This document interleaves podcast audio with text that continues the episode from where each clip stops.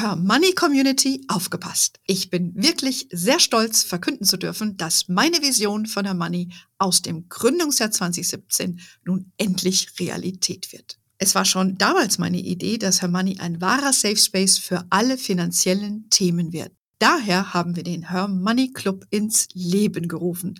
Dort erwartet dich das komplette Angebot Her Moneys gebündelt auf einer Plattform.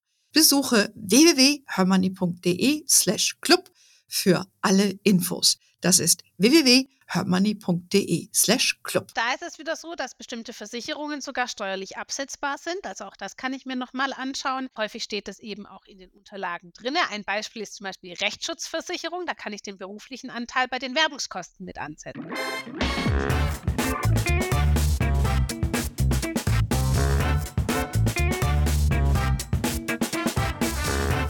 Ich heiße euch super herzlich willkommen zum Her Money Talk, dem Geld- und Karriere-Podcast für Frauen.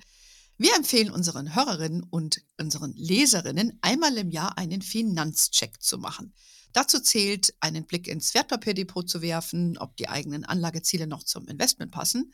Neben der Anlagestrategie gibt es aber auch noch steuerliche Elemente zu betrachten äh, bzw. zu beachten. Ähm, das gleiche gilt auch für Versicherungen oder auch für Riester-Verträge. Ja, und da jetzt nun das Jahresende mit großen Schritten naht und äh, Weihnachten, fast hätte ich gesagt, droht.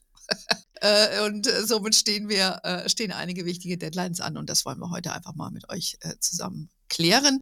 Und welche Deadlines das sind und was zu tun ist, bespreche ich mit der Finanzplanerin Annika Peters. Annika, ich freue mich, dass du heute wieder da bist.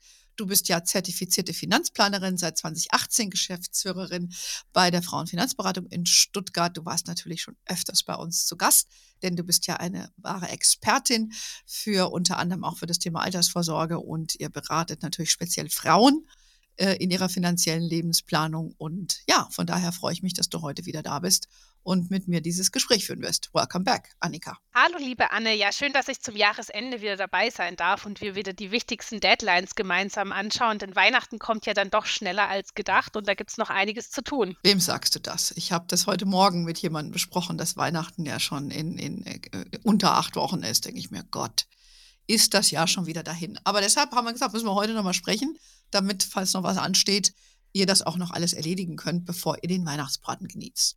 Ähm, Annika, aber bei dir gibt es ja auch Neuigkeiten. Du bist ja seit kurzem freudig Mama ja, von einem kleinen Jungen, ja. Freust du dich schon auf Weihnachten, apropos, mit Baby und äh, vor allen Dingen noch viel wichtiger, hast du denn schon einen Sparplan für dein Baby eingerichtet? Ja, klar, Weihnachten ist natürlich mit Kindern eine noch schönere Zeit, als es eh schon ist. Und ähm, ja, wie gesagt, bis dahin gibt es noch einiges zu tun, die Weihnachtsgeschenke zu besorgen. Ähm, und als äh, Working Mom äh, ist es dann doch irgendwie immer ganz schön viel, was man da noch tun muss. Aber ja, auch den Sparplan, den haben wir eingerichtet, sobald die Steuer-ID da war. Das ist ja das erste, den ersten Brief, den ein Kind bekommt vom Finanzamt. Ähm, und sobald man die hat und die Geburtsurkunde vorliegt, kann man ein Depot eröffnen. Und da zahlen wir jetzt monatlich für unseren äh, Sohn in Investmentfonds ein. Und ich mache das ja schon seit längerem für meine Neffen, die sind jetzt bald zwei und vier.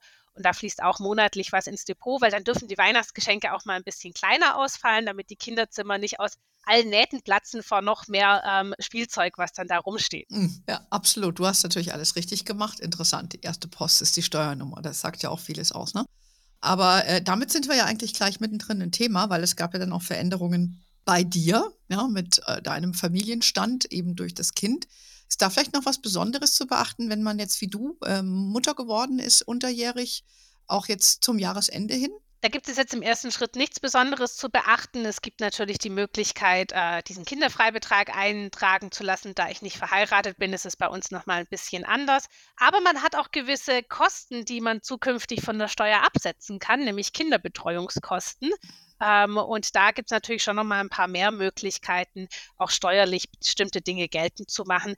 Ähm, passiert aber in meinem Fall recht automatisch. Ähm, man muss es nur alles auf dem Schirm haben und wie es beim Steuern sparen so ist, eben die Belege rechtzeitig sammeln und zusammentragen, damit man dann im nächsten Jahr auch zügig seine Steuererklärung machen kann. Richtig. Ähm, dann ist jetzt erstmal nichts zu tun, außer die Ablage zu aktualisieren. Ist jetzt quasi das, das Nicht-To-Do.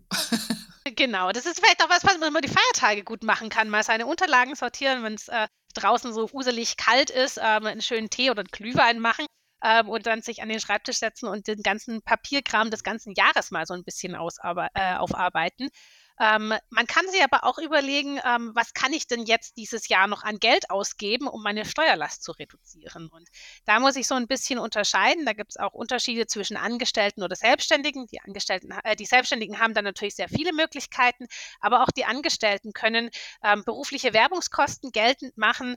Ähm, also alles, was mit dem Job zusammenhängt, kann ich dann eben auch ähm, geltend machen. Es gibt dann eine Pauschale, aber wenn ich entsprechend mehr hm. Ausgaben habe, kann ich auch über diese Pauschale hinaus ähm, Weiterbildungen oder Literatur, aber auch die Anschaffung eines neuen Schreibtisches zum Beispiel ähm, von der Steuer entsprechend absetzen.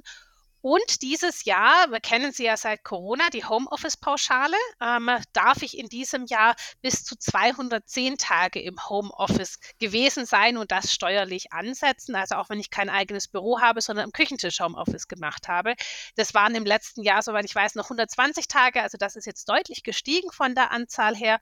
Und so kann ich hier deutlich mehr dann auch absetzen, wenn ich zu Hause gearbeitet mhm. habe. Das stimmt, das war ja immer ein ziemlicher Krampf in der Vergangenheit. Da musste es ja dieses Büro nachweisen, die Räumlichkeiten und also das war ziemlich aufwendig. Von daher ist das eine schöne Erleichterung. Sonst noch was bei der Steuer, außer jetzt das Werbungskosten, haushaltsnahe Dienstleistungen, sowas. Kann man da jetzt vielleicht auch mehr absetzen mit der Homeoffice da? Ähm, also haushaltsnahe Dienstleistungen sind immer so ein Thema, die ich absetzen kann. Sind wir wieder beim Homeoffice, mhm. ja, war ich vielleicht mehr zu Hause. Ähm, haushaltsnahe Dienstleistungen sind sehr vielfältig. Das können Reinigungskräfte sein, die ins Haus kommen, aber auch eine Köchin für eine Party zu Hause ähm, kann zum Beispiel haushaltsnahe Dienstleistungen sein. Für Mieter kann es sich auch lohnen, einen Blick noch in die Nebenkostenabrechnung zu, ähm, zu werfen, denn auch hier sind bestimmte Nebenkosten wie zum Beispiel die Treppenhausreinigung steuerlich abzugsfähig. Also da gibt es doch aus, durchaus noch einige mhm. Möglichkeiten, seine Steuerlast auch durch solche Dienstleistungen zu mhm. reduzieren. Okay, hört sich doch gut an. Also das heißt, ne, wirklich einen Tag nehmen, wo es nicht so doll ist draußen, sich gemütlich hinsetzen, mal doch in der Tat die Ablage durchforsten oder sie sortieren ich mache das auch immer so, ehrlich gesagt, zum Jahresende nehme ich mir da ein bisschen Zeit, ich schmeiße mal alles in so einen Ordner und dann hole ich den dann mal raus. Ne? Da wird, wird, ein bisschen, ach, wird, wird, wird ein bisschen sortiert. Ähm, das andere, was natürlich auch immer wichtig ist zum Jahresende, und das ist auch eine Praxis, die ich selber habe und habe mich dann äh, gefreut zu hören, dass auch die Profis das empfehlen, ist, dass man einfach mal guckt, ne, was, was ist denn in meinem Depot gelaufen, was ist nicht gelaufen, Vielleicht kannst du uns da ein paar Tipps geben, was jetzt äh, neben dem reinen Investment, vielleicht auch steuerlich oder so, äh, noch eventuell zu beachten wäre. Also sein Depot sollte man schon auch regelmäßig auf den Prüfstand stellen. Das heißt nicht, dass man ständig Umschichtungen vornehmen muss, aber zumindest mal wieder einen Blick drauf werfen und schauen, ob man auch noch innerhalb der Anlagestrategie ist, ob das noch passt, ob die Fonds oder ETFs noch meinen Anlagezielen entsprechen und dann kann man auch hier gibt es einen steuerlichen Freibetrag, den sogenannten Sparerpauschbetrag. Der liegt in diesem Jahr jetzt bei 1000 Euro pro Person. Das waren bisher 801 Euro. Das heißt, bei Verheiraten sind es jetzt 2000 Euro. Und diesen Sparerpauschbetrag kann man dann über den sogenannten Freistellungsauftrag geltend machen. Das ist vielleicht ein Begriff, was einige schon gehört haben. Und da lohnt es sich natürlich auch jetzt zum Jahresende nochmal zu überprüfen, wo habe ich denn meinen Freistellungsauftrag gestellt, bei welcher Bank. Vielleicht habe ich nochmal irgendwo ein neues Tagesgeldkonto eröffnet, wo es ja jetzt wieder Zinsen gibt. Da sollte ich dann eben auch entsprechend die, ähm, die Freibeträge gut verteilt haben oder eventuell nochmal anpassen oder mir dann ähm, auch Verlust- bzw. Ertragsbescheinigungen holen, um hier meine, meinen Freistellungsauftrag in diesem Jahr auch noch auszunutzen. Denn wenn ich diese 1000 Euro nicht nutze, dann verfallen sie am Jahresende. Das heißt, ich habe dann im nächsten Jahr zwar wieder 1000 Euro frei, aber die, die werden nicht miteinander kumuliert, sondern ich muss das jedes Jahr neu im Griff haben. Jetzt haben wir dieses Jahr so ein bisschen das Problem, dass die Frage ist, wo sind denn die Gewinne ja. hin? Ähm, also die Depots sind leider aktuell wieder im Sinkflug, sie sind wieder nach unten gegangen. Ähm, vielleicht tut sich zum Jahresende noch ein bisschen was. Das heißt, das sollte man noch im Griff behalten. Wir sehen, dass wir sehr starke Schwankungen, also Volatilitäten am Kapitalmarkt in diesem Jahr gesehen haben. Ähm, von den Hochs im Sommer, dann wieder September, Oktober ging es jetzt wieder ordentlich nach unten. Also vielleicht äh, kriegen wir noch mal einen kleinen Ruck nach oben und man kann vielleicht auch den ein oder anderen Trag, Ertrag noch realisieren.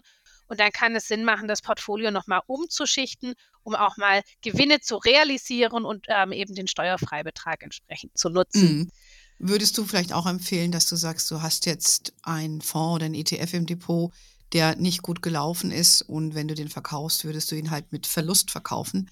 Aber weil du dich vielleicht einfach prinzipiell davon trennen möchtest, würde es dann auch Sinn machen zu sagen, auch mit einem Verlust zu verkaufen und dann gegenrechnen zu können? Wäre das auch eine Empfehlung? Ja, denn solche Verluste gehen eben nicht verloren, sondern die werden im sogenannten Verlustverrechnungstopf fortgeschrieben. Das heißt, bleibe ich bei der Bank und erziele später dann wieder Gewinne in meinem Depot, dann werden die zunächst mit diesen Verlusten verrechnet und erst wenn ich Gewinne mache, muss ich diese dann entsprechend auch ähm, dann versteuern.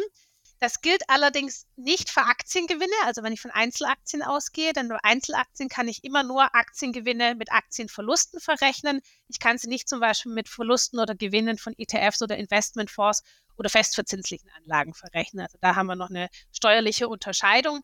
Da kann man auch mal schauen, ob man bei seinem Online-Banking in der Bank ähm, den sogenannten Verlustverrechnungstopf sich mal anschauen kann und sieht, ob da eben was eingetragen ist, also ob man da aus der Vergangenheit vielleicht noch Verluste hat, zunächst ausgeglichen werden und erst dann bei Realisierung von Gewinnen erst Steuern anfallen, wenn das Depot im Gesamten dann eben auch positive Erträge mhm. erwirtschaftet. Also lohnt sich auf jeden Fall hinzugucken, weil manchmal macht es auch ja keinen Sinn aus ein gewisses Invest, wo du sagst, es wird nichts mehr aus irgendeinem Grund, dann einfach sich zu lösen und dann die, die Verluste gegenzurechnen. Leider immer noch, wie du, wie du das beschreibst, ist sozusagen like für like. Also kannst immer noch nicht eine Aktie gegen Fondsverlust oder so oder ETF-Verlust gegenrechnen. Ich finde das irgendwie strange, dass die da noch nicht rangegangen sind von seitens der Steuerbehörde. Hat wohl auch mit Spekulation zu tun, dass man hier eben Spekulationsgewinne mit Einzelaktien nicht be bevorzugen möchte. Ja, ähm, dass man die mit anderen Gewinnen wieder verrechnen kann. Was auch nicht geht, dass man äh, Kapitalerträge mit zum Beispiel Mieteinnahmen verrechnet oder Verluste aus Kapitalanlagen mit Mieteinnahmen oder anderem Einkommen.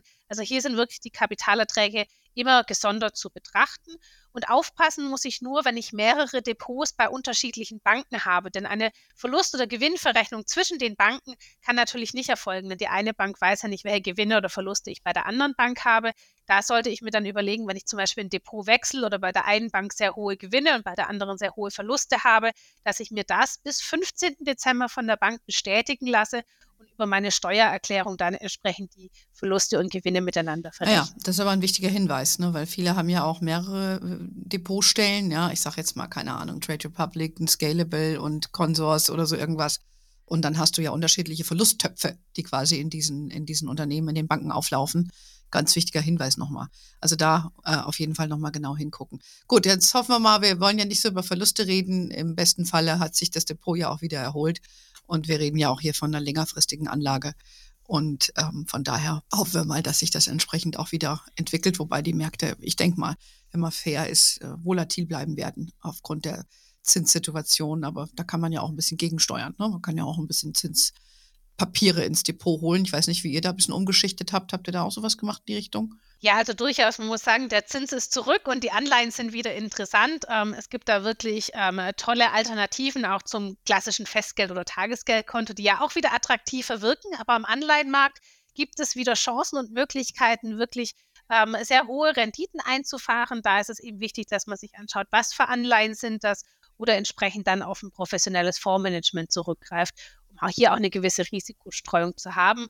Denn ganz risikolos sind sie eben auch nicht, diese, diese Anleihen. Ähm, ja, auch wenn der risikolose Zins jetzt eben wieder gestiegen ist. Aber wir haben im letzten Jahr einen historischen Crash am Anleihenmarkt gesehen. Also da haben wir ja deutlich Verluste gehabt.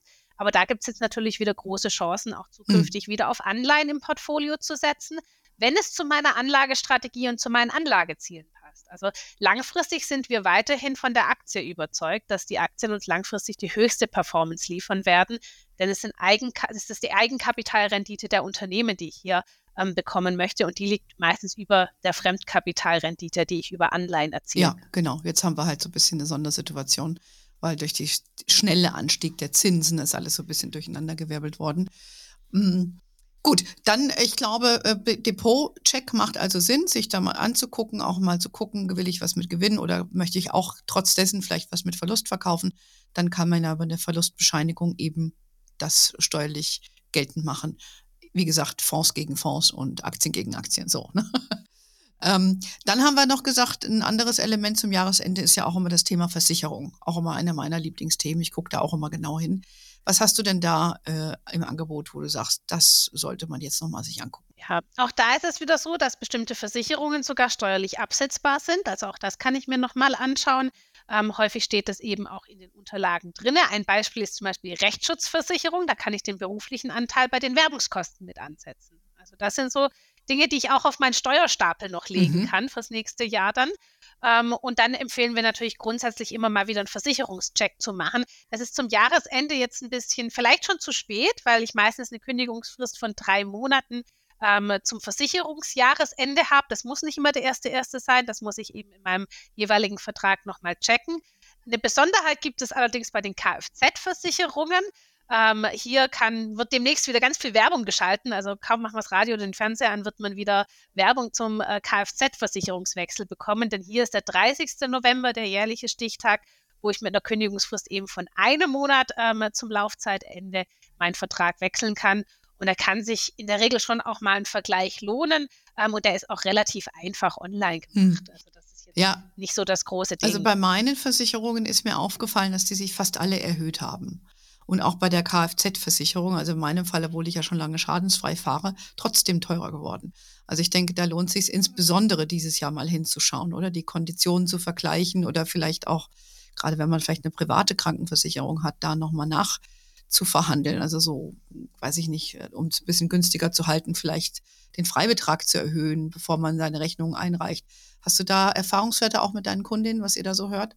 Ja, also das sehen wir durch die Bank, dass Versicherungen teurer geworden sind. Bei der Kfz-Versicherung ist es auch logisch, denn ähm, die Kfz-Versicherung ersetzt mir im Zweifel mein Auto, wenn ich einen Schaden habe.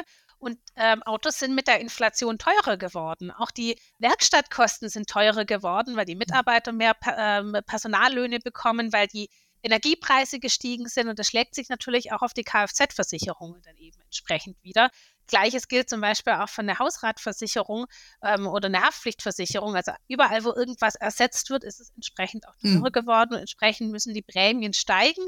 Trotzdem gibt es halt immer mal wieder Angebote, wo ein Versicherungswechsel attraktiv sein könnte, wo man also durchaus miteinander vergleichen kann und überlegen kann, ähm, kriege ich irgendwo vielleicht ein besseres Preis-Leistungs-Verhältnis. Ähm, man sollte nicht immer nur auf den Preis schauen und den günstigsten Tarif nehmen, sondern wirklich auch schauen, was ist denn eigentlich abgesichert, welche Selbstbehalte habe ich ähm, und dann eben gucken, ob das zu mir und meiner Risikosituation passt. Und das mit der Krankenversicherung ist ein ganz guter Tipp. Da muss ich jetzt nämlich auch die Tage hm. nochmal ran, ähm, da ich in diesem Jahr ja einreichen musste, meine Belege aufgrund äh, größerer Ausgaben Anfang des Jahres. Also das ist irre, was so eine Geburt hm. im Krankenhaus kostet, wenn man die Rechnungen mal gesehen hm. hat. Ja? Ähm, dann kann man natürlich in so einem Jahr, wo man den Selbstbehalt eh gerissen hat, auch nochmal ein paar ähm, ja, Unterlagen nochmal einreichen und nochmal gucken, nochmal eine Zahnreinigung machen, ähm, nochmal irgendwie nach, nach einem Augenarzttermin schauen. Solche Dinge stehen bei mir jetzt auch zum Jahresende nochmal auf der Agenda. Das gilt aber auch für alle, die äh, vielleicht eine Zusatzversicherung haben, ähm, im ambulanten Bereich zum Beispiel. Brille, Heilpraktiker und so weiter. Auch die können nochmal prüfen, was hatte ich denn eigentlich ähm, für Kosten und was übernimmt denn im Zweifel meine Versicherung gerade auch die Zahnzusatzversicherung, man vergisst es ja dann doch irgendwie, die Zahnreinigung da noch einzureichen, aber das kann sich lohnen und das kann man bis zum Jahresende durchaus dann auch noch nachholen. Mhm. Ja, du, wenn man erstmal so ins Plaudern kommt, dann fällt einem natürlich auf, was es dann noch so alles gibt, ja. Also deshalb machen wir ja auch diesen Podcast, damit ihr alle äh, wisst, was ihr vielleicht nochmal machen solltet, bevor ihr die, den Adventskranz äh, entzündet mit der ersten Kerze. Ähm, Versicherung, klar, glaube ich, haben wir jetzt abgehakt. Dann gibt es aber noch eines deiner Lieblingsthemen, äh, Riester-Verträge, Rürup-Verträge. Wie sieht es denn damit aus?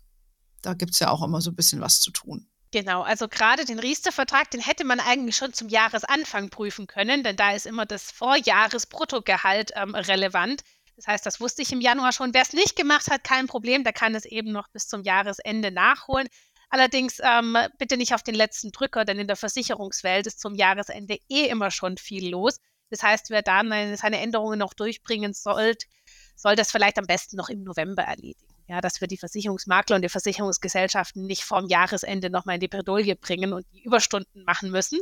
Ähm, also jetzt loslegen und da kommt es eben darauf an, dass ich meinen Riester-Vertrag anpasse, wenn bei mir sich etwas verändert hat. Das heißt, wenn mein Gehalt gestiegen oder gefallen ist, ähm, wenn ich eine Kinderzulage mehr oder weniger ja. bekomme, also in meinem eine Fall mehr. wäre jetzt eine Kinderzulage mehr, ja, ähm, die hier eben berücksichtigt werden muss. Und das muss ich der Versicherung entsprechend auch melden mit Kindergeldnummer, Steuer-ID, Geburtsurkunde, also diese ganzen Unterlagen dort einreichen, um dann meinen entsprechenden Beitrag wieder neu zu berechnen. Ähm, das ist eine eigentlich relativ einfache Rechnung, die dann aber doch ein bisschen komplizierter ist, denn ich muss immer 4% meines Vorjahres Bruttoeinkommens, maximal allerdings 2100 Euro, einzahlen und davon darf ich aber noch die Zulagen abziehen. Und danach bemisst sich dann mein Riester-Beitrag pro Jahr beziehungsweise pro Monat. Und das sollte ich eben immer wieder anpassen, wenn mein Gehalt gestiegen mhm. oder gefallen ist oder Kinderzulagen hinzugekommen oder rausgefallen sind, wenn die Kinder kein Kindergeld mehr beziehen, weil sie ähm, älter geworden mhm. sind.